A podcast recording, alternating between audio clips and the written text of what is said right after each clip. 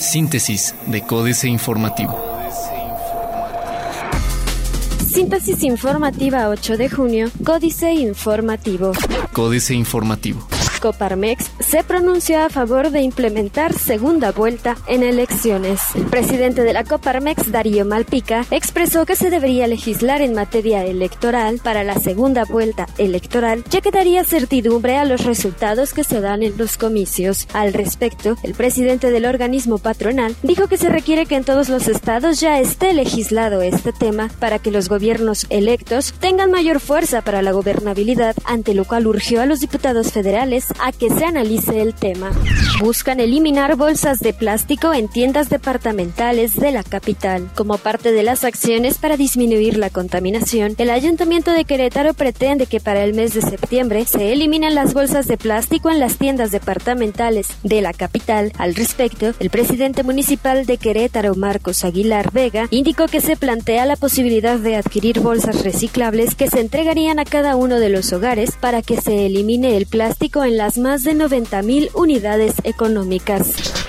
Entre 5 mil y 30 mil pesos podrás obtener de crédito en Corregidora si eres mi pyme. La Administración Municipal de Corregidora y el Fideicomiso Promotor del Empleo firmaron un convenio de colaboración para poner en marcha el programa denominado Con Corregidora Puedes, a través del cual se otorgarán créditos de 5 mil a 30 mil pesos a empresarios micro, pequeños y medianos a fin de hacer crecer su negocio. Municipio de Querétaro sigue negociando con comerciantes para que no regresen a la Alameda. Marcos Aguilar Vega, presidente municipal de Querétaro, reiteró que aún mantienen mesas de diálogo con los comerciantes que ganaron un amparo para su reinstalación en la Alameda Hidalgo. En entrevista, el alcalde indicó que tanto el gobierno estatal como el municipal trabajan unidos para resolver el tema en el que, enfatizó, se busca garantizar el espacio de la Alameda para la ciudadanía. AM. Productividad eléctrica cayó 14%. En dos años, se abrieron 44 gasolineras. Diario de Querétaro. Ajustan tarifa de predial y de traslado de dominio. La Comisión de Planeación y Presupuesto de la 58 legislatura reformó la Ley de Ingresos de los municipios de Querétaro y Corregidora para el ejercicio fiscal 2017 con el fin de evitar variaciones en las tarifas de predial y traslado de dominio que se cobran que llegaban a representar hasta 300 pesos más a pagar por los contribuyentes. El presidente de la comisión, diputado Eric Salas González, aclaró que este ajuste no incrementa los costos para los contribuyentes, sino que les da certeza sobre lo que pagan en cada uno de los impuestos. Ley pro periodistas no será al vapor, asegura Francisco Domínguez Servién. Lanza Marcos su plan contra cambio climático. Sigue limpieza de predios en la capital. Universal. Amplían prórroga para reinstalar a comerciantes. El juzgado cuarto de distrito notificó a la defensa legal de la unidad cívica Felipe Carrillo Puerto la ampliación a 30 días de la prórroga promulgada para que el municipio de Querétaro proceda a la reinstalación de los comerciantes de la Alameda contados a partir de este martes 7 de junio, informó César Tarelo Leal, abogado de los vendedores. Empresarios de San Juan del Río piden seguridad. El corregidor. Querétaro entre top 5 de más crecimiento por empleos formales. Buscarán diputados crecimiento ordenado del Estado.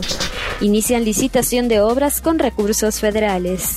Noticias. Bajo almacenamiento de combustible en Querétaro. Distribución de gas natural, nicho de oportunidades de acuerdo con Meyer. Plaza de Armas. Se reunieron Juan Luis Ferrusca y el rector Gilberto Herrera Ruiz.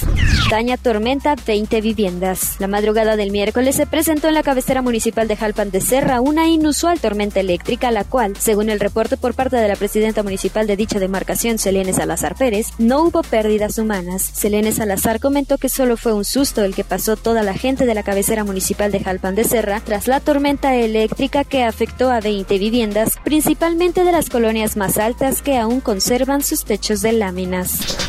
Demandan liberación de Jerónimo Sánchez. Al término de la primera audiencia pública en el juicio de motín agravado en contra del activista Sergio Jerónimo Sánchez, al que se identifica ya como preso político de esta administración, su esposa Irma Pérez Lugo advirtió que hay consigna del gobernador Francisco Domínguez para impedir su liberación. Confirmó que las acusaciones corresponden a los hechos ocurridos en el desfile del Día del Trabajo de 2016, cuando grupos de profesores charros le lanzaron playeras y cachuchas al mandatario.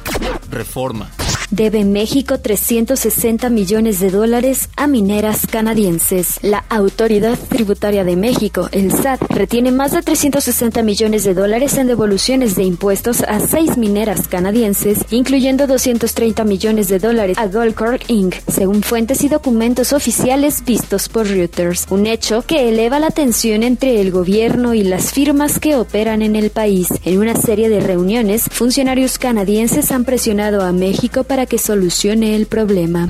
Afirman que sí hay calidad en gasolina quieren emprender en Francia. La cumbre del Consejo México-Francia sobre emprendimiento e innovación reunió en París a más de 70 participantes franceses y mexicanos. En vísperas de la participación de 18 startups mexicanas en Future Insane, la cita europea de la innovación que se realizará en la capital francesa del 8 al 10 de junio se dio a la tarea de establecer los lineamientos para crear el mejor marco bilateral posible y así favorecer el emprendimiento y la innovación en los años venideros. Destacan inversión en sector energético. La jornada.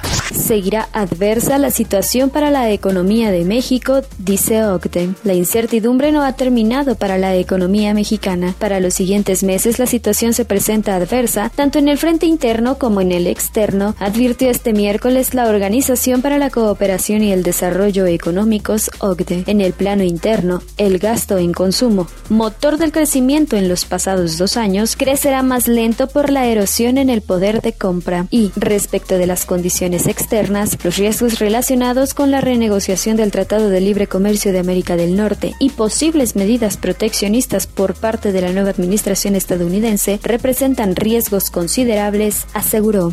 Cajas, tandas y ahorro bajo el colchón ganan terreno a bancos, revela Comisión Nacional Bancaria y de Valores. Los medios informales de ahorro como las cajas, tandas o guardado bajo el colchón ganaron terreno a las cuentas en bancos y otras instituciones financieras, reveló un reporte de la Comisión Nacional Bancaria y de Valores, publicado este miércoles. En México existen 33.6 millones de adultos, 44% de la población mayor de 18 años, con una cuenta de ahorro formal. Cayó 19% la inversión extranjera directa en 2016. Continúa apreciación del peso. Excelsior. Persiste la disputa, dicen azucareros. Riverstone lleva a vista hoy a la bolsa. El superjueves, Trump y el Brexit se la juegan hoy. Abandona PAN conteo en Coahuila, avance de 85% en el Estado de México. Internacional. Santander compra a Banco Popular por un euro y multimillonario chileno se ve golpeado con operación. Hoteles de lujo llegan a Cuba pese a amenazas de que Trump pueda obstaculizar auge turístico. Busca Merkel acercamiento. Aumentan sospechas sobre Trump por obstrucción de la justicia. Otros medios. Lo que un vehículo autónomo ve gracias a sus sensores. Manufacturas, negocio para HPE en México. Apple debuta con el estreno de su primera serie de TV original. Financieras. Dinero. Recuentan los votos de Delfina y del Mazo, Enrique Galván Ochoa. El programa de resultados electorales preliminares cerró el conteo de votos declarando a Alfredo del Mazo como el virtual ganador de la contienda, adjudicándole 33% de los sufragios frente a 31% de Delfina Gómez. Ayer, desde las 8 de la mañana, los 45 consejos distritales del Instituto Electoral del Estado de México instalaron la sesión para el seguimiento de los cómputos distritales para el conteo final de los votos. México S.A. y El Paraíso, Carlos Fernández Vega. Debe ser una broma macabra de José Ángel Gurría, secretario general de la OCDE, porque, contrario a lo que ahora advierte la institución que representa, a lo largo de las recientes semanas previas a las elecciones, con las del Estado de México a la cabeza, de las bocas de los funcionarios peñanietistas, los empresarios orgánicos y los organismos independientes no salieron más que flores y bombones que daban cuenta de que en el paraíso mexicano, en cuestión de días, todo mejoró, creció y se embelleció. Capitanes. Hans Werner es el nuevo capitán de Natura en el país, la brasileña de cosméticos y artículos de belleza por catálogo. México es su segundo mercado de mayor relevancia en América Latina desde hace 12 años. Viene a fortalecer la red de negocios multinivel con más de 130 mil consultores que venden más de 600 productos. Políticas. Astillero. PRI revive fraude de Calderón. Julio Hernández López. Enojadas las comadres, sobre todo por el caso Coahuila, la PRI priista ha reprochado a la panista los favores extremos concedidos en 2006 cuando, según dijo ayer el diputado que es miembro de la élite tricolor, el yucateco Jorge Carlos Ramírez Marín, probablemente le robaron la elección a Andrés Manuel López Obrador, pero fueron los legisladores del PRI los que dieron la cara y así hicieron presidente a Calderón con medio punto porcentual de presunta diferencia en favor del personaje michoacano que cumplió su sexenio acompañado de la etiqueta de espurio.